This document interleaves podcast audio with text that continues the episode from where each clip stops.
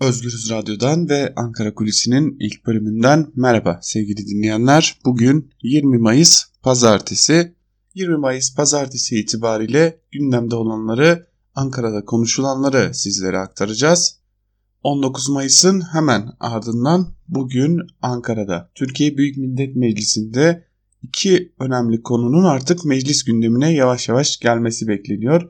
Bunlardan ilki geçtiğimiz günlerde Cumhurbaşkanı Erdoğan tarafından da aslında rakamları tam anlamıyla hatırlanamayan yeni askerlik sistemi Yeni askerlik sistemi bugün Türkiye Büyük Millet Meclisi'ne sevk edilecek ve komisyonlarda görüşülmeye başlanacak. Yeni askerlik sisteminin son şekli komisyonlarda verilecek ve ardından Türkiye Büyük Millet Meclisi Genel Kurulu'na sevk edilecek. Ancak yaklaşan İstanbul genel seçimleri ve Ramazan bayramı nedeniyle Tatil öncesi Meclis Genel Kurulu'na yetişebilecek mi? Bu da önemli bir soru işareti ancak komisyonlardaki AKP ve MHP çoğunluğu nedeniyle istendiği takdirde hızlı bir şekilde komisyonlardan geçmesi de mümkün. İstanbul için seçimlere tekrar gidilirken köprü geçişlerinde yaşanan yüksek miktarda cezaların silinmesi ve bunlara ilişkin bir düzenlemenin meclise gelmesi bekleniyor. Özellikle vatandaşlar son günlerde eylemler yapmaya yeniden başlamışlardı. 31 Mart yerel seçimleri öncesi bu cezalar durmuştu. Seçimler bitti. Cezalar geri geldi.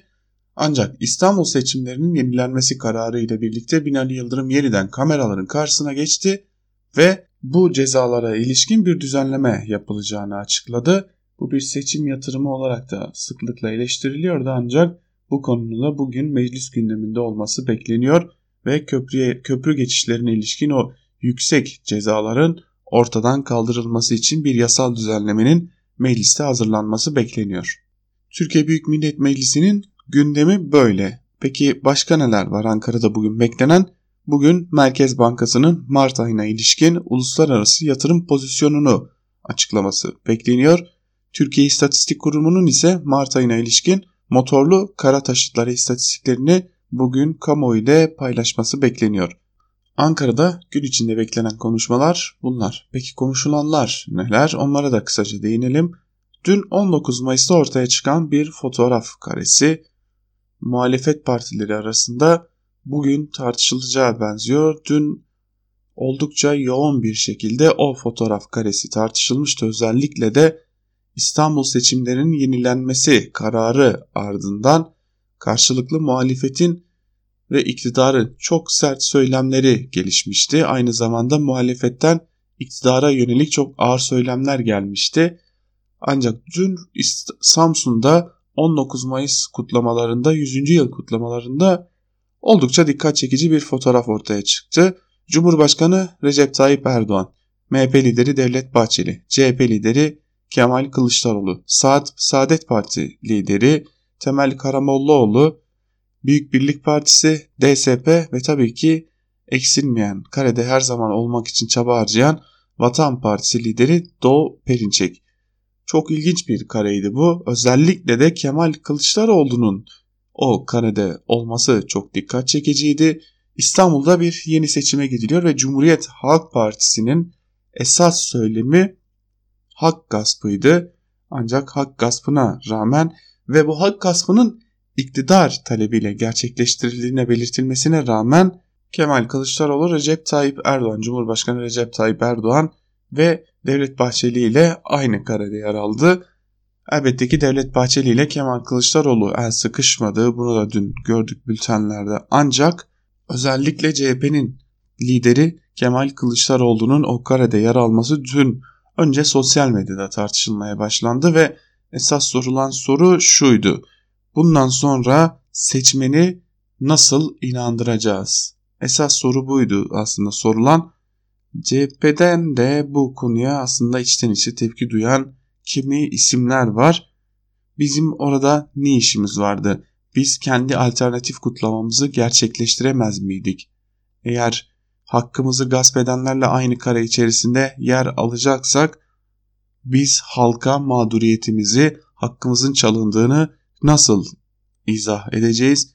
Bu saatten sonra muhalefeti nasıl güçlü bir şekilde yürütebileceğiz şeklinde CHP'den görüştüğümüz kimi isimlerden de o kareye itirazlar vardı ancak bu kare paylaşıldı, kamuoyunda tartışılmaya devam ediyor. Hatta Vatan Partisi'nin lideri ve sık sık ben bu ülkenin yönetimindeyim, iktidarda değilim ama yönetimindeyim diyen Doğu Perinçek aynı gemideyiz fotoğraf tweetiyle bu fotoğrafı paylaştı. Fotoğraf bugün de Ankara'da tartışılan konular arasında olacak. Özellikle salı günü ortaya çıkan bu fotoğraf karesinin grup toplantılarında da tartışılması bekleniyor ancak bu fotoğraf karesinin bugünden itibaren Türkiye'de siyaseti tıpkı yeni kapıda olduğu gibi tekrar şekillendirmesi bekleniyor. Özellikle AKP'nin 31 Mart yerel seçimlerinin ardından kan kaybetmeye başlaması ile birlikte Türkiye ittifakı çıkışıyla bir söylem geliştirdiği bu söylem üzerinden kızgın demiri soğutma noktasında bir çağrıda bulunduğunu hatırlayacak olursak AKP her kan kaybettiği dönemde bir biçimde muhalefetle aynı kare içerisinde yer alma noktasına gidiyor. Samsun'da ortaya çıkan bu fotoğrafta Ankara kulislerinde bu şekilde değerlendiriliyor ve muhalefet halka bunu nasıl izah edeceğiz noktasına da gelmiş gibi görünüyor. Özellikle CHP lideri Kemal Kılıçdaroğlu'nun belki de salı günü bu fotoğraf karesine ilişkin yapacağı değerlendirmede bekleniyor sevgili dinleyenler. Bir de seçim gündemimiz var. Her ne kadar 19 Mayıs kutlamaları nedeniyle o gündeme ara verilse de bugünden itibaren öyle görünüyor ki o gündeme de geri döneceğiz ancak seçim gündemine geri dönerken Ankara'da Yüksek Seçim Kurulu'nun gerekçeli kararı da bekleniyor. Sadi Güven arkadaşlar çalışıyorlar, hazırlıyorlar demişti. Yüksek Seçim Kurulu'nun İstanbul seçimlerinin iptaline ve yenilenmesine ilişkin gerekçeli kararının henüz hazırlandığı ancak belki de seçim sürecine yetiştirilmek için hızlandırıldığını belirtebiliriz. Yüksek Seçim Kurulu'nun gerekçeli kararı da Ankara'da bekleniyor. Ankara'da yakından takip edilen ancak çok da dillendirilmeyen bir gelişme de ABD ve İran arasındaki artan gerilim özellikle dün Irak'ta ABD Büyükelçiliğine Katüşya füzeleriyle yaşanan saldırının ardından Dışişleri Bakanlığı da yaşanan gelişmeleri yakından takip ediyor ancak şu an itibariyle herhangi bir temas kurulmuş değil. 20 Mayıs pazartesi itibariyle Ankara gündemi böyle sevgili dinleyenler. Biz de Ankara Kulisi'nin ilk bölümünü buradan noktalayalım. Kısaca özetlemek gerekirse Ankara gündeminde yeniden seçimler olacak. Bu hafta itibariyle ekonomi olacak. Dış politikadaki gelişmeler olarak da özellikle ABD ve İran arasındaki gerilim ve S-400 F-35 krizi yer alacak. Ekrem İmamoğlu'na yönelik medya ambargosu da devam ediyor. Artık yandaş medya eleştirmek için dahi olsa pek fazla Ekrem İmamoğlu'na yer vermemeye devam ediyor. Bu arada İstanbul adayı Binali Yıldırım da çaldılar demeye çeşitli gerekçeler üretmeye devam ediyor. Muhalefet partileri belki bugün de bunlara cevaplar verecek. Samsun'da ortaya çıkan fotoğraf karesi de Türkiye'de siyasetin yeni bir şekli mi değil mi sorusu itibariyle Ankara'da muhalefet kulislerinde özellikle tartışılmaya devam edecek gibi görünüyor diyelim ve programımızı burada noktalayalım. Programımızın ikinci bölümünde gazete manşetlerini ve günün öne çıkan yorumlarını aktarmak üzere tekrar sizlerin karşısında olacağız. Özgürüz Radyo'dan ayrılmayın.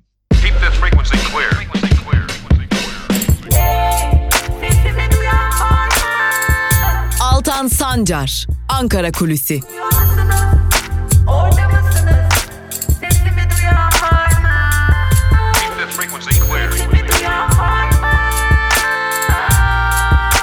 Özgürüz Radyo. Özgürüz Radyo. Ankara Kulisi'nin ikinci bölümüyle tekrar karşınızdayız. Programımızın ikinci bölümünde gazete manşetlerini ve günün öne çıkan yorumlarını sizlerle paylaşacağız. Ve her zaman olduğu gibi gazete manşetlerine alternatif medya ile başlayacağız. İlk gazetemiz Bir Gün gazetesi olacak. Bir Gün gazetesinin bugünkü manşeti kan kaybı artıyor olmuş. Manşetin ayrıntılarında ise şunlara yer vermiş. Ekonomist Mustafa Sönmez seçim sürecinin enflasyonu ve işsizliği kemikleştireceğini belirtiyor. Aykut Erdoğdu ise Merkez Bankası'nın kendine ait rezervi kalmadı diyor.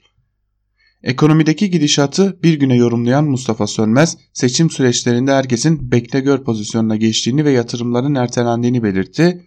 Sönmez bu tür zamanlarda dövize olan ilginin arttığına işaret ederek şu değerlendirmeyi yaptı. Seçimler sürekli Türkiye'ye kan kaybettiriyor. Enflasyonun kemikleşmesi, işsizliğin devam etmesi, dayanma gücü kalmayan firmaların kepenk kapatması bunun sonuçları demiş Mustafa Sönmez. CHP Genel Başkan Yardımcısı Aykut Erdoğdu da seçimin ekonomiye verdiği zararları sıraladı. Merkez Bankası'nın hemen kullanabileceği kendine ait rezervin olmadığını vurgulayan Erdoğdu, maalesef iktidar İstanbul'un belediye başkanlığını alabilmek için Merkez Bankası'nın bu manevra alanını yok etti. Muhalefetin kazandığı bir belediye başkanlığı elinden alabilmek uğruna ülke ekonomisini bu kadar bozmaya ve içinden çıkamaz bir hale getirmeye kimsenin hakkı yok demiş Aykut Erdoğdu da ekonomiye ilişkin yaptığı değerlendirmede. Bir Gün Gazetesi'nin ardından Evrensel ile devam edelim. Evrensel Gazetesi'nin bugünkü manşeti sömürüyü katladılar, karlarını uçurdular olmuş. Haberin ayrıntılarında ise şu cümlelere yer verilmiş. Türkiye'nin en hızlı büyüyen 100 firmasının başarısının ardında yoğun sömürü ve devlet desteği var. Türkiye Odalar ve Borsalar Birliği 2015-2017 yılları arasında en hızlı büyüyen 100 firmayı açıkladı. Enerji, savunma ve inşaat sektörünün ağırlıkta olduğu listeye göre firmaların büyüme hızı %5324'lere kadar çıktı. Ortalama büyüme hızları ise milli gelir artışının 18 kat üzerine çıktı.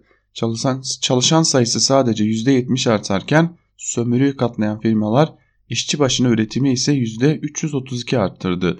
Ticaret Bakanı törende 3 milyar 104 milyon TL yeni destek açıkladı. Gazetemizin ekonomi yazarı Bülent Falakoğlu şu değerlendirmelerde bulundu. Bu firmaların kazanç artış oranında köklü birçok şirketi geride bırakıyor olması başarıları kadar devlet desteği ve piyasada hükümetin önlerini açmasının yarattığı yüksek rant ile de alakalı. Anadolu'dan doğup küreselleştiği söylenen bu firmaların büyüdükçe ücretler genel düzeyini de geriye çektikleri görülüyor. Bu da yoğun bir sömürü anlamına geliyor demiş Evrensel Gazetesi de bugünkü manşetinin ayrıntılarında. Evrensel Gazetesi'nin ardından Cumhuriyet ile devam edelim. Cumhuriyet Gazetesi'nin bugünkü manşeti bağımsızlık ruhu olmuş ve manşetin ayrıntılarında ise şunlara yer verilmiş. 19 Mayıs Atatürk'ü anma Gençlik ve Spor Bayramı'nda kutlamaların merkezi Samsun oldu. Atatürk'ün bağımsızlık mücadelesini başlatmak için Anadolu'ya ilk adımı attığı Tütün iskelesinde başlayan, başlayan coşkulu kutlamalar gün boyu devam etti. Devletin zirvesi de Samsun'daki kutlamalarda buluştu. Anıtkabir'deki töreni devleti temsilen sadece Gençlik ve Spor Bakanı Kasapoğlu katıldı. Resmi törenin ardından on binlerce yurttaş ellerinde bayraklarla ve çiçeklerle Anıtkabir'e koştu. Birinci meclisten Anıtkabir'e yürüyen CHP'liler saat 19.19'da Atatürk'ün mozolesi önünde hazır bulundu. İstanbul'da da on binlerce yurttaş kutlamalarda bir araya geldi. Kadıköy, Beşiktaş, Kartal, Maltepe ve Beylikdüzü'ndeki yürüyüşlerde büyük coşku yaşandı. İzmir Cumhuriyet Meydanı'ndaki etkinlikten önce düzenlenen yol koşusuna Büyükşehir Belediye Başkanı Soyer'de katıldı denmiş Cumhuriyet Gazetesi'nin manşetinin ayrıntılarında da. Cumhuriyet Gazetesi'nde dikkat çeken bir haber var onu da sizlerle paylaşalım. Haberin başlığı Esrarengiz Alo. Haberin ayrıntılarında ise şu cümlelere yer verilmiş. 31 Mart'ın ardından polisin sahte seçmen aradığı Büyükçekmece'de yeni bir tedirginlik yaşanıyor. Kendilerini polis olarak tanıtan kişiler muhtarlara mahallenizde hangi memleketten insanlar yaşıyor kanaat önderleri olarak kabul edilen kim var gibi sorular soruyor denmiş haberin ayrıntılarında. Büyükçekmece'deki ablukada bir biçimde devam ediyor gibi görünüyor. Cumhuriyet Gazetesi de bugün bu konuyu birinci sayfasından okurlarına duyurmuş. Cumhuriyet'in ardından ise Yeni Yaşam gazetesiyle devam edelim. Yeni Yaşam gazetesinin bugünkü manşeti ise adaletin bakışları olmuş. Manşetin ayrıntılarında ise şu cümlelere yer verilmiş. PKK lideri Abdullah Öcalan'a yönelik tecrit nedeniyle başlayan ve ayları bulan açlık grevi ve ölüm oruçlarında artık saatler önemli. Hayati risk artarken mecliste bulunan anneler evlatlarının sesinin bir an önce duyulmasını istiyor. Mecliste fiziki koşulların yetersizliği, oruçlu olmalarına rağmen çıkarılan zorluklar ve rahat hareket edememeleri nedeniyle eylem HDP'ye taşındı. tecrit bitene kadar eylemlerini sürdürecek olan anneler Ankara'da temaslara da devam edeceklerini söyledi.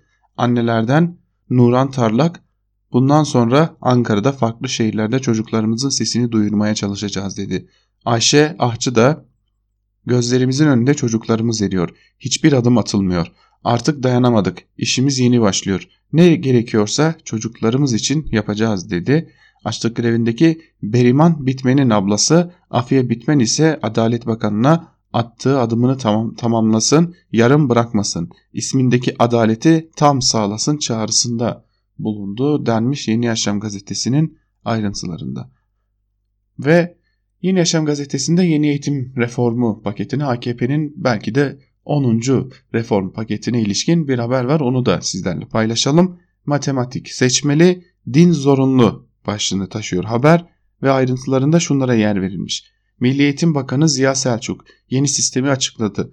Selçuk binlerce akademisyen ve öğretmenin düşüncelerinden dolayı ihraç edildiği bir süreçte eğitim ekonominin ve demokrasinin ayrılmaz bir parçasıdır dedi. Derslerde Türk dili ve din dersi zorunlu tutulurken ana dilde eğitim yine yok. En dikkat çeken konu ise matematik. Fen bilimleri gibi derslerin seçmeli hale getirilmesi denmiş haberin ayrıntılarında.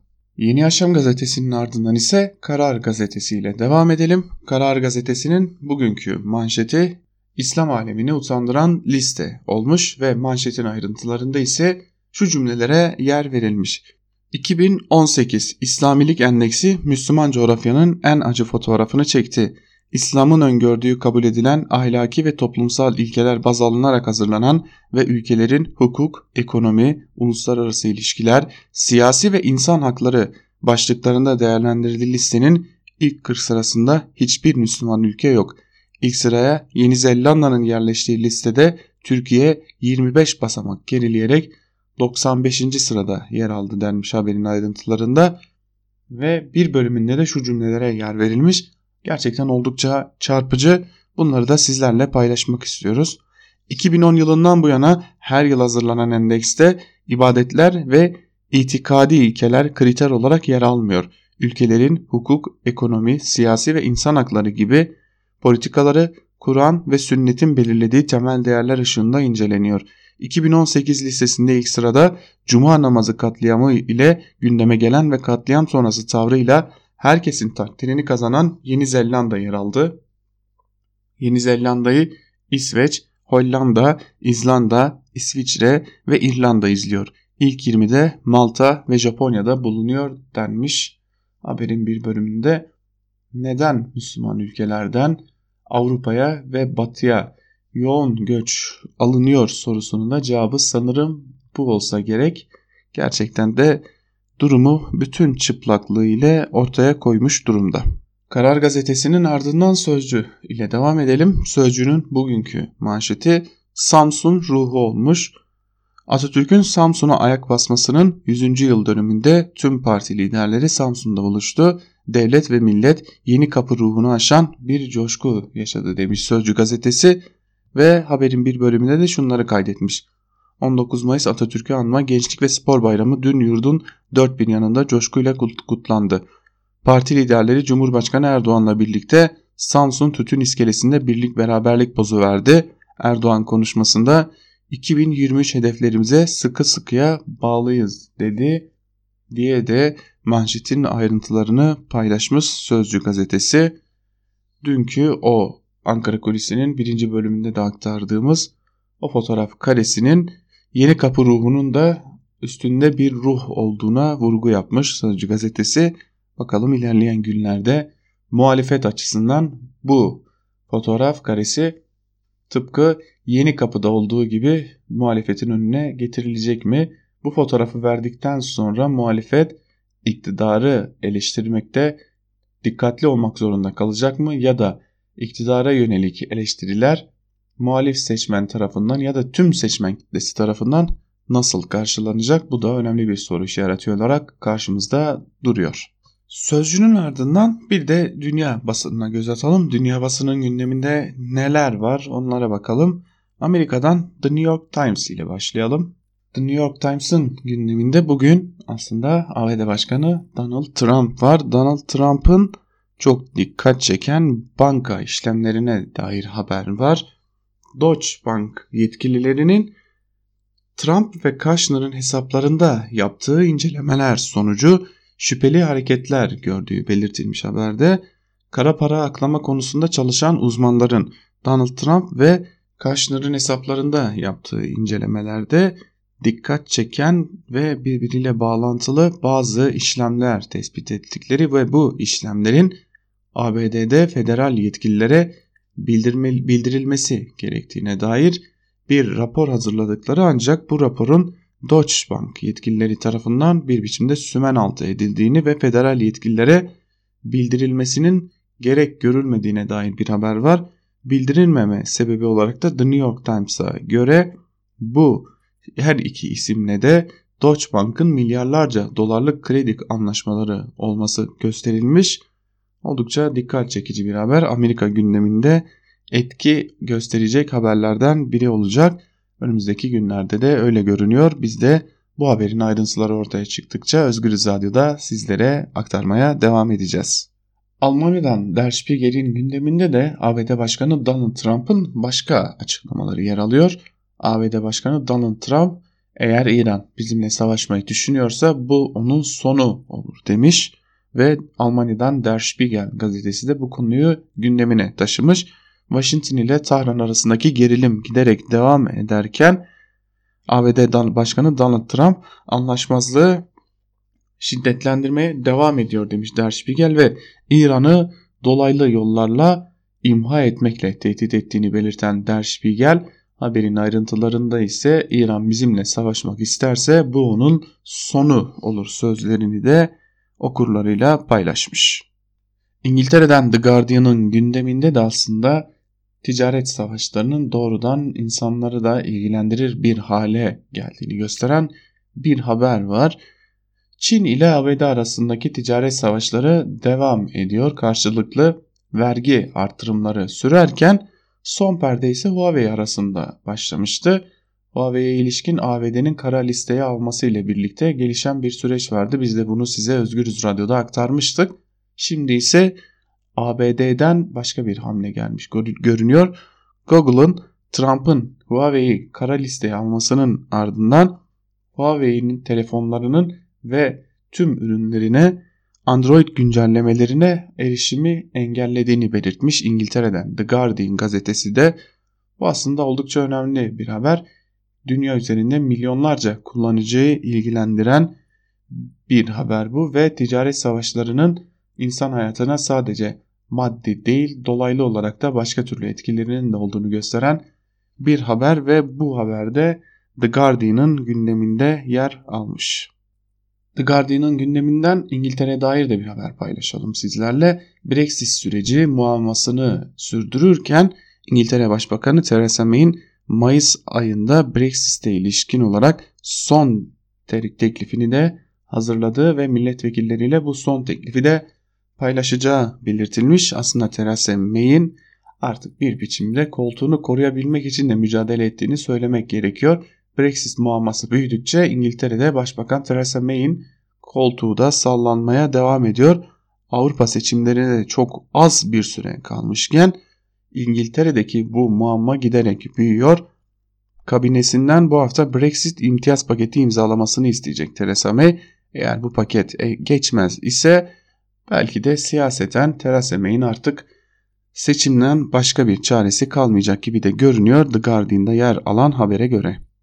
Ve son olarak Amerika'dan Washington Times'ın da bir haberini sizlerle paylaşalım. Türkiye basınında pek yer almadı bu haber ama roket saldırısının aslında füze saldırısının ABD'nin Irak Büyükelçiliğine yönelik o Katyusha füzeleriyle saldırının ve Haçlı Şabi Ministeri tarafından gerçekleştirildiği belirtilen o saldırı Washington Times'ın gündeminde Bağdat'taki yeşil alanda yani kamu kurumlarının ve devlet kurumlarının yine ülke bazı ülkelerin büyükelçiliklerinin özellikle de ABD'nin temsilciliklerinin yer aldığı yeşil alanda bir saldırı gerçekleşti. Füze saldırısı gerçekleşti. Hedefinde ABD Büyükelçiliği vardı. Füzelerden biri buraya isabet etti.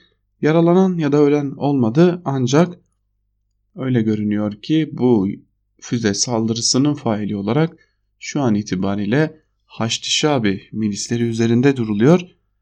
Amerika biliyorsunuz geçtiğimiz günlerde Irak'taki diplomatik misyonuna ülkeden ayrılması yönünde bir emir göndermişti. Önemli görevleri bulunmayan misyonunun büyük bir bölümünü ülkeden çekmişti. İran ile artan o gelir, gerilimin etkisiyle de bu kararın alındığı belirtilmişti. Özellikle Irak'ta. Şimdi bu saldırı ile birlikte İran bağlantılı Haçlı Şabi milisleri üzerinde durulmasıyla birlikte bölgede tansiyonun daha da yükselmesi bekleniyor. Washington Times da bu konuya değinmiş bugün gündeminde ve okurlarına bunu aktarmış. Washington Times'ın ardından yeniden Türkiye'ye dönelim ve yandaş gazetelere bir göz atalım. Sabah gazetesiyle başlayalım. Sabah gazetesinin bugünkü manşeti 19 Mayıs birlik ruhu olmuş. Dün gerçekleştirilen 19 Mayıs kutlamalarına değinmiş Sabah gazetesi manşetinde ve haberin ayrıntılarında şunlara yer vermiş. Başkan Erdoğan Samsun'dan seslendi. 19 Mayıs, 23 Nisan, 29 Ekim ruhu 82 milyon nüfusuyla ülkemizin her köşesinde yaşıyor demiş. Cumhurbaşkanı Erdoğan ve Sabah gazetesi de bunu manşetinden duyurmuş. Yandaş gazetelere bugün özellikle göz attık. O dün ortaya çıkan fotoğraf karesini nasıl değerlendirdiler diye Sabah gazetesi dün ortaya çıkan o fotoğraf karesini yani muhalefet temsilcileriyle birlikte iktidar temsilcilerinin de yer aldığı o fotoğraf karesini Sabah gazetesi Samsun İttifakı olarak değerlendirmiş ve şunları paylaşmış okurlarıyla 19 Mayıs'ın 100. yıl dönümü tüm yurtta coşkulu törenler ve etkinliklerle kutlandı. Samsun'daki görkemli kutlama çok anlamlı bir görüntüye sahne oldu. Atatürk'ün Samsun'a ayak bastığı tütün iskelesinde Başkan Erdoğan ve liderler Kılıçdaroğlu, MHP lideri Bahçeli, Karamollaoğlu, Mustafa Destici, DSP lideri Aksakal, Vatan Partisi lideri Doğu Perinçek ve ANAP Partisi Başkanı Çelebi birlik pozu verdiler denmiş. Haberin ayrıntılarında o fotoğraf karesine ilişkin Sabah gazetesi Samsun İttifakı başlığını kullanmayı tercih etmiş. Star gazetesine bakalım. Star gazetesi bugün Kızıl Elmamız Güçlü Türkiye manşetiyle çıkmış ve haberin ayrıntılarında şu cümlelere yer verilmiş. Başkan Erdoğan her milletin bir davası uğruna ölümü göze aldığı bir kızıl elması olduğunu vurguladı. Bizim kızıl elmamızda muasır medeniyetler seviyesinin üstünde büyük ve güçlü Türkiye'nin inşasıdır dedi. Manşetin ayrıntıları da böyle oluşmuş Star gazetesinden. Star gazetesi Sabah gazetesi kadar büyük olmasa da o fotoğrafı Erdoğan'ın daveti üzerine Samsun'daki kutlamalara katılan siyasi parti liderleri bağımsızlık mücadelesinin ilk adımı 19 Mayıs 1919'un 100. yıl dönümünde birlik beraberlik mesajı verdi diyerek paylaşmış. Sabah gazetesinin ardından Milliyet ile devam edelim. Milliyet gazetesi 100. yıl ruhu manşetiyle çıkmış bugün ve manşetin ayrıntılarında şu cümlelere yer verilmiş. Atamızın milli mücadele ateşini yakmasının 100. yılında Türkiye iktidarı, muhalefeti, genci ve yaşlısıyla tek yürek oldu denmiş. Milliyet gazetesinin manşetinin ayrıntılarında Milliyet gazetesi de ortaya çıkan fotoğraf karesini Cumhurbaşkanı Erdoğan, CHP lideri Kılıçdaroğlu, MHP lideri Bahçeli, Saadet Partisi lideri Karamollaoğlu, DSP lideri Aksakal, BBP lideri Destici ve ANAP lideri Çelebi, Vatan Partisi lideri Perinçek törende birlikte fotoğraf verdi manşet başlığıyla okurlarına duyurmuş. Hürriyet gazetesi ile devam edelim. Hürriyet gazetesi 100. yıl coşkusu manşetiyle çıkmış ve Atatürk'ün Anadolu'da bağımsızlık ateşini yakmak için 100 yıl önce ayak bastığı Samsun dün görkemli bir kutlamaya ev sahipliği yaptı. Kutlama Cumhurbaşkanı Erdoğan ile muhalefet liderlerini de buluşturdu demiş haberin ayrıntılarında. Ortaya çıkan fotoğraf karesine ilişkinde şu cümleleri paylaşmış Hürriyet gazetesi. Samsun'da gün boyu süren kutlamalar sabah Atatürk anıtına çelenk koyulmasıyla başlandı. Ardından Bandırma vapurunun 19 Mayıs 1919'da yanaştığı tütün iskelesinde tören düzenlendi. İskeledeki tören Cumhurbaşkanı Erdoğan ile liderlerin buluştuğu programla devam etti. Erdoğan liderlerle tek tek tokalaştı ve selamlaştı denmiş haberin ayrıntılarında. Hürriyet gazetesinin ardından Akşam ile devam edelim. Akşam gazetesi lisede hukuk dersi manşetiyle çıkmış bugün ve manşetin ayrıntılarında şunlara yer verilmiş. Liselerdeki yeni sistemde akıllı şehirler, finansal matematik ve uygulamalı hukuk gibi dersler olacak. Öğrenciler derslerden istediğini seçecek diyerek de yeni eğitim reformuna ilişkin bir haberle pay çıkmış ve Akşam gazetesinin birinci sayfasında da dün Samsun'da muhalefet ve iktidar temsilcilerinin bir arada verdiği fotoğraf var ve fotoğrafa ilişkinde tütün iskelesinde birlik fotoğrafı başlıklı bir haber var. Haberin ayrıntılarında ise Başkan Erdoğan Gazi Mustafa Kemal Atatürk'ün Samsun'a ayak bastığı tütün iskelesinde parti liderleriyle bir araya geldi denmiş haberin ayrıntılarında. Yandaş gazetelerden Türkiye'ye bir göz atalım. Birlik ruhu yurdu sardı manşetiyle çıkmış Türkiye gazetesi Devlet ve Millet 19 Mayıs'ın 100. yılında tek yürek oldu. Erdoğan 19 Mayıs, 23 Nisan, 29 Ekim ruhu ülkemizin her köşesinde yaşanıyor dedi diye de manşetin ayrıntılarını vermiş ve Türkiye gazetesi o fotoğraf karesine ilişkin olarak da liderlerden aynı gemideyiz fotoğrafı başlıklı küçük bir haber paylaşmış ve siyasi çekişmeler, gerilimler Samsun'da rafa kaldırıldı. Cumhurbaşkanı törene katılan siyasi partileriyle iskelede birlik pozu verdi şeklinde de bir haber vermiş Türkiye gazetesi de. Yeni Şafak gazetesi ise biz binlerce yıllık devletiz manşetiyle çıkmış bugün ve milli mücadelenin 100. yıl dönümü muhteşem törenlerle kutlanırken tüm siyasi liderler Samsun'da tarihi güne tanıklık etti. Cumhurbaşkanlığı forsunu temsil eden 16 devletin 2200 yılı aşkın bir geçmişinin olduğunu hatırlatan Erdoğan, biz köklü tarihin yüz binlerce yıllık derinliklerine uzanan bir millet ve devletiz demiş Yeni Şafak'ta haberin ayrıntılarında. Gerici Akit gazetesine bakalım. Akit'in sayfasının herhangi bir bölümünde 19 Mayıs kutlamalarına dair tek bir cümle bile görülemiyor. Bu da doğal karşılanmalı. Akit'in manşetinde ise oy hırsızları projeleri de çalmış var. Manşetin ayrıntılarında ise 31 Mart seçimlerinin iptal edilmesine yol açan oy hırsızlığının ardından şimdi de proje hırsızlığı ortaya çıktı.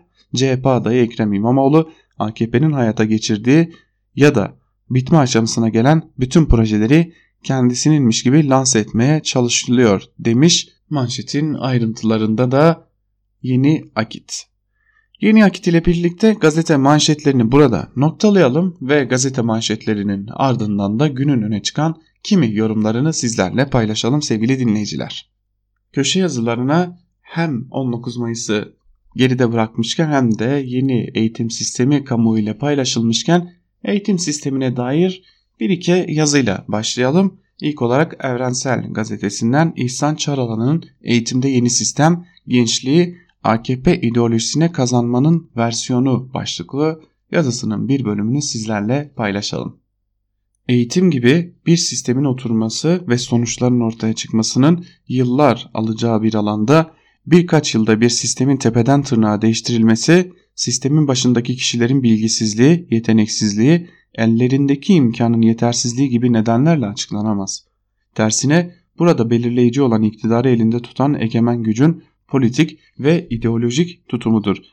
Her ne kadar egemenlerin sözcüleri eğitim konusu her tür siyaset ve ideolojinin dışındadır iddiasını bir slogana dönüştürmüş olsa da gerçek tam tersidir. Eğitimin amacı egemen sınıfın yeni kuşakları kendi ihtiyaçlarına uygun bir zihniyete ve bilgiye sahip olarak yetiştirmesidir. Bu yüzden de egemen sınıflar gençliği kendi düzenlerini savunacak bir zihniyetle ve ucuz iş gücü kaynağı olarak yetiştirmek ister. Yani eğitimin neyi öğreteceği bizzat egemen sınıfların siyasi temsilcileri tarafından ortaya konan hedefleri gerçekleştirmek üzere belirlenmektedir. Eğitim sistemi de bu içeriğin pratiğe geçirilmesi için biçimlendirilmektedir. Yani eğitimin neyin nasıl öğretileceğinin her birkaç yılda bir sistem değişikliği yapmak zorunda kalmasının nasıl nedeni iktidarı elinde tutan sınıfın ve onların siyasi temsilcilerinin yeni kuşaklara güvenli bir gelecek sunamaması, yeni kuşakların sistemin bekası olarak yetiştirilmesindeki başarısızlıklarıdır. AKP iktidarının eğitim sistemindeki değişiklikleri motive eden zihniyeti Kurtuluş Savaşı'nı keşke Yunan kazansaydı, muhafazakar bir toplumun inşası için dindar ve kindar nesiller yetiştirmeliyiz. Cihadı bilmeyene matematik öğretsek ne olacak ki? AKP'ye verdiğiniz oy mahşerde cennete giriş belgeniz olacak. Midelerini doldurduk ama neticede durum böyle. Karnını doyuruyorsunuz, her türlü ihtiyacını karşılıyorsunuz ama yine de oy vermiyor. Mideye değil artık kafasını göstererek buraya bakacağız. Cami merkezli bir sosyal yaşam kurulmalı. Çocuklar ve kadınları da bu, bu cami merkezli yaşamın içine çekmeliyiz. İstanbul seçimini Yunanistan kazandı. AKP'nin eğitimde yapmak istediği onca girişimin amacı yakın geçmişte çok yönlü olarak tanıdığımız AKP zihniyetinin itirafı olan bu ifadelere yansıyan zihniyetin gençliğimize mal edilmesidir. Öteki, ötesi laf kalabalığıdır demiş Çağralan ve eğitim sisteminin sürekli değiştirilmesindeki amacın AKP'nin aslında gençliği kendi ideolojisine göre yetiştirme hedefi olduğunu dile getirmiş. Sözcü gazetesiyle devam edelim.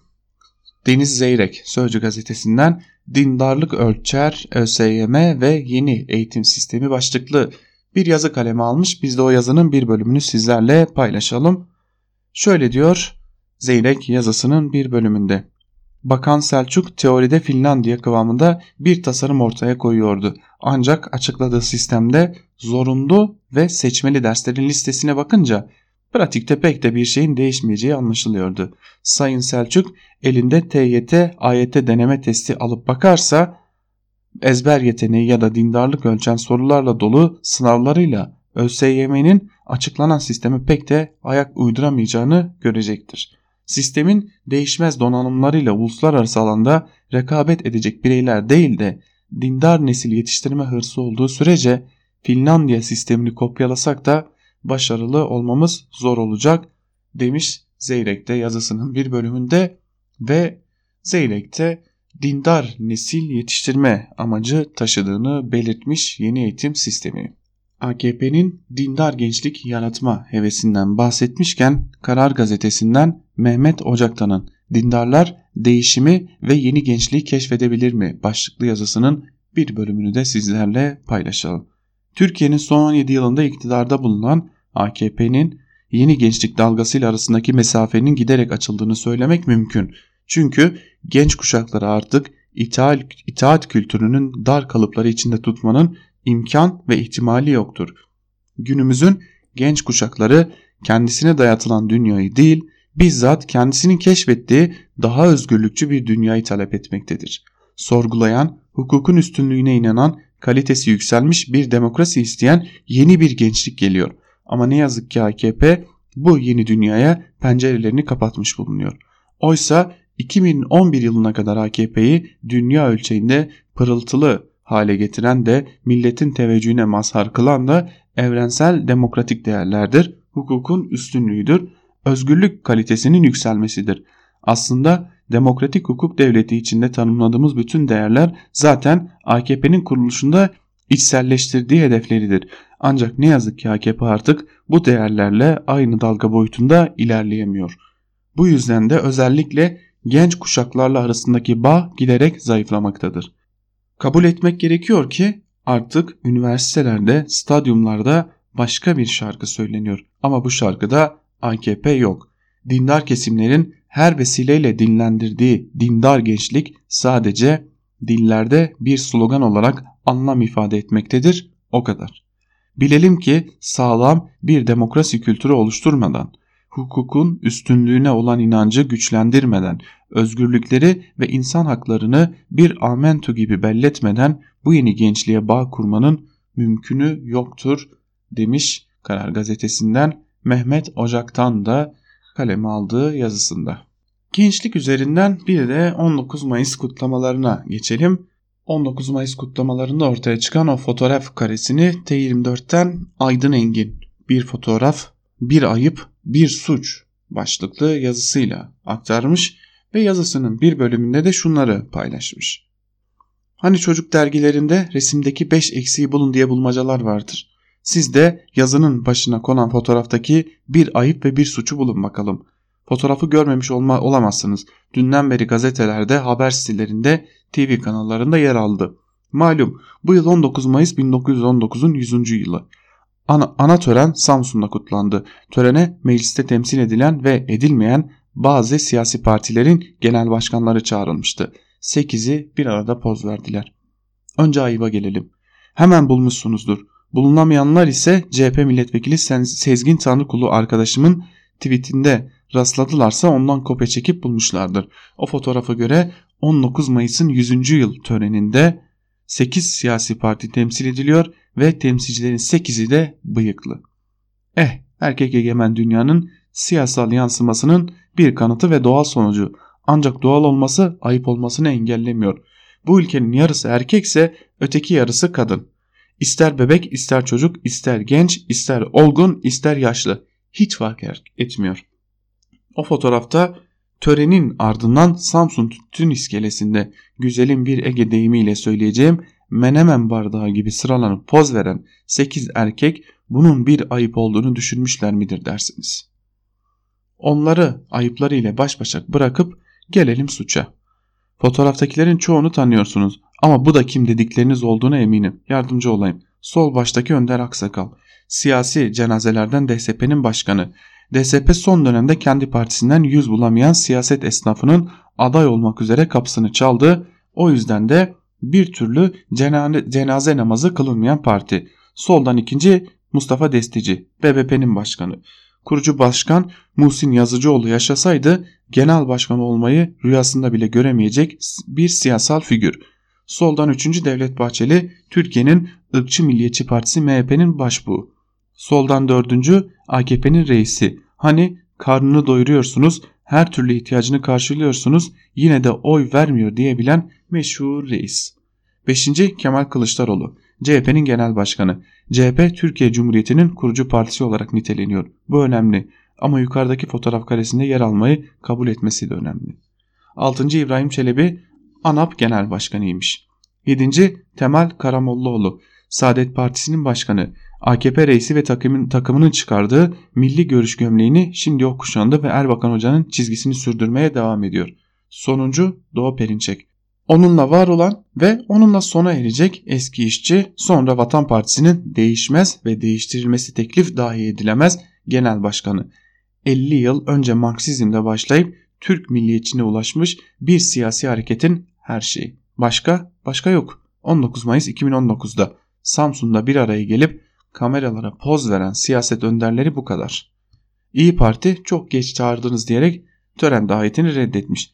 Geriye az ya da çok bir seçmen kitlesini temsil eden 4 parti kaldı. AKP, CHP, MHP, Saadet Partisi. Peki suç nerede? 19 Mayıs'ın 100. yıl dönümü törenlerine HDP davet edilmedi. Son parlamento seçiminde 5 milyon 865 bin 977 oy alan milyonlarca Kürt yurttaşımızın binlerce ve binlerce Türk sosyalistinin oy verdiği bir siyasal partiden söz ediyoruz.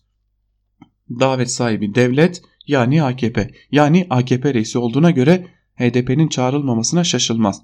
Bir zamanlar Diyarbakır'da biz milliyetçiliği ayaklarımızın altına aldık diye naralanıp İslam'ın ümmet kavramına bağlılığını vurgulayan ama nankör Kürtler diz çöküp biat etmedikleri için barış masasını tekmeleyip keskin bir dönüşle Türk milliyetçiliğine çeviren AKP reisinden HDP'yi davet etmesini beklemek ölü gözünden yaş beklemekten farksız. İyi de Samsun'da poz veren 8 siyasetçiden biri hiç olmazsa biri. Bu ülkede kimilerine göre 14, kimilerine göre 20 milyon Kürt yurttaşımızın ve 6 milyonluk bir seçmen kitlesinin ve 67 milletvekiliyle meclisin 3. partisinin bu törene çağrılmaması bir demokrasi suçudur diye düşünmüş müdür? Ardından ben bu suçu ortak olmam deyip o, o fotoğraf karesinden çıkmayı düşünmüş müdür diye de sormuş Aydın Engin yazısının bir bölümünde. Cumhuriyet gazetesinden Enver Aysever'in Dost Acı Söyler başlıklı yazısının bir bölümünü sizlere aktaralım. Aysever yazısının bir bölümünde şunları paylaşmış. Kapitalizm hukuk ister, biz de bu kadarına razı geldik. Acıdır. Şimdi iktidarın palazlandırdığı yeni patronlar sırıtarak poz veriyor. Sanıyorlar ki bu hep devam edecek. Ne Özal ne Demirel zenginleri kalmadı. Erdoğan'ınkiler niye kalsın? Hepiniz aynı gemidesiniz. Birlikte batarsınız er ya da geç. Önümüzdeki kriz büyük herkesi vuracak. TÜSİAD'ın dolar 11 TL olur tahmini şaşırtıcı değil. Küresel şirketler yıl sonu dolar tahmini tahminini 9,5 lira yaptı çoktan. Önemli ilaç firmaları 8 TL olsa dahi ülkeden çekilecek. Yalın gösterge şu. Aş, iş, ilaç bulamayacak insanlar. Kaldı ki bölgede çalan savaş tamtamları da cabası. 23 Haziran İstanbul seçimi önemli. Öteden beri yazdım. Bu seçim uydurma başkanlık sistemi için güven oylamasıdır diye. Aynı hakem ve kurallarla farklı sonuç alınır mı sorusu ortada duruyor. Ayrı. Asıl, asıl mesele çıkacak hangi sonuca kimin rıza göstereceği. Örneğin sandıktan İmamoğlu çıkarsa Tayyip Erdoğan eyvallah der mi?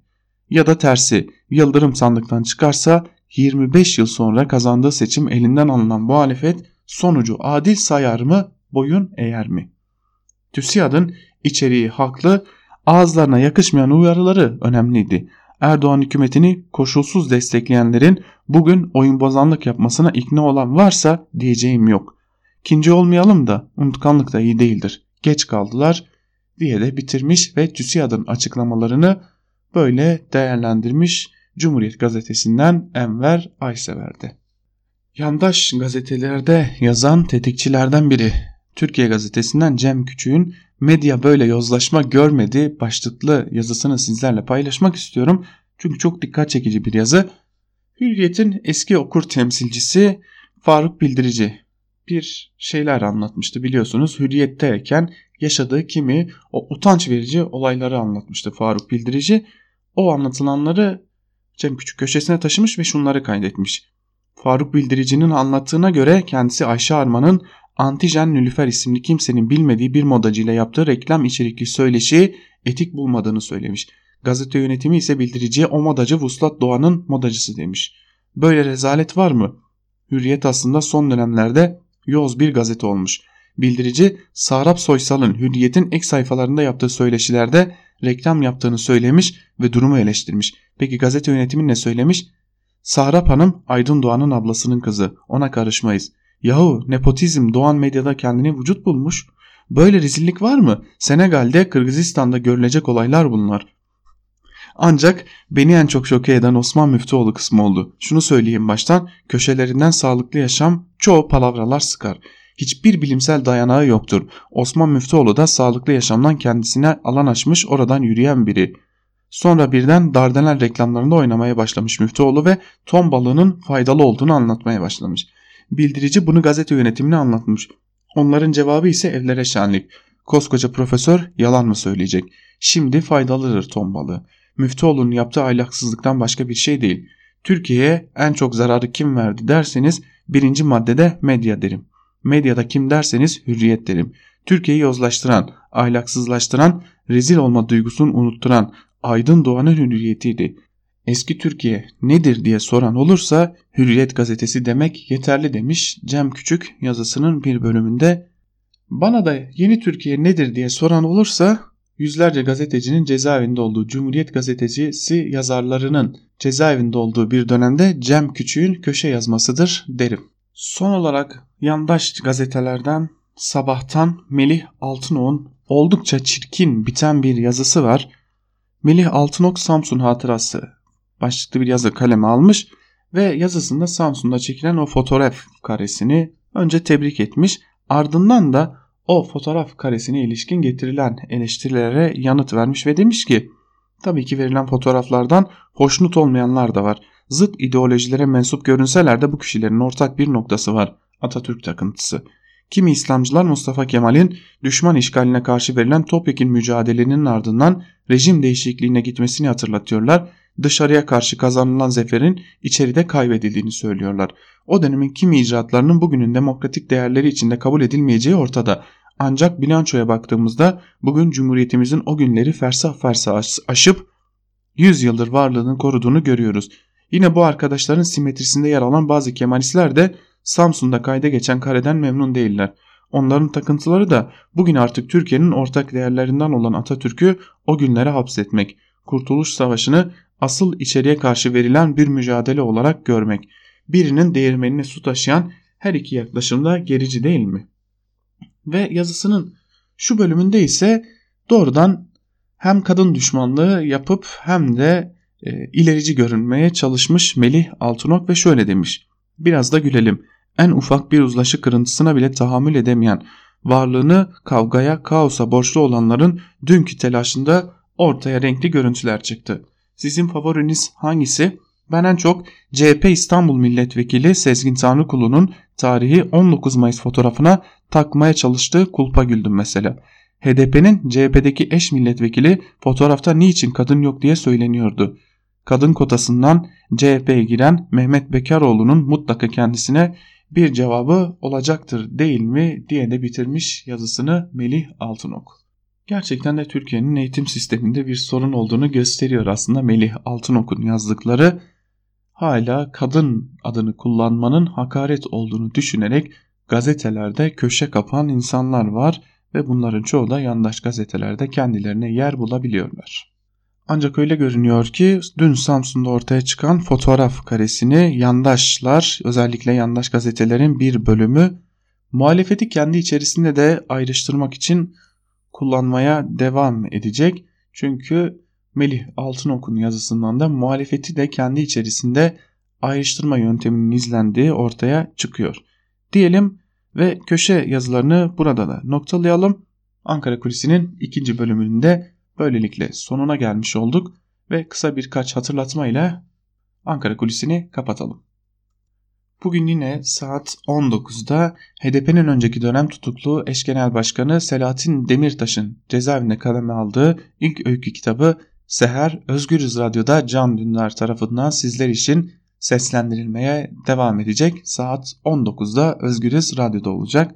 Yine bugün saat 18'de Onur Öncü'nün sunacağı Özgür Haber'in hemen ardından Zübeyde Sarı'nın hazırlayıp sunduğu mercek programı Özgürüz Radyo'da sizlerin karşısında olmaya devam edecek.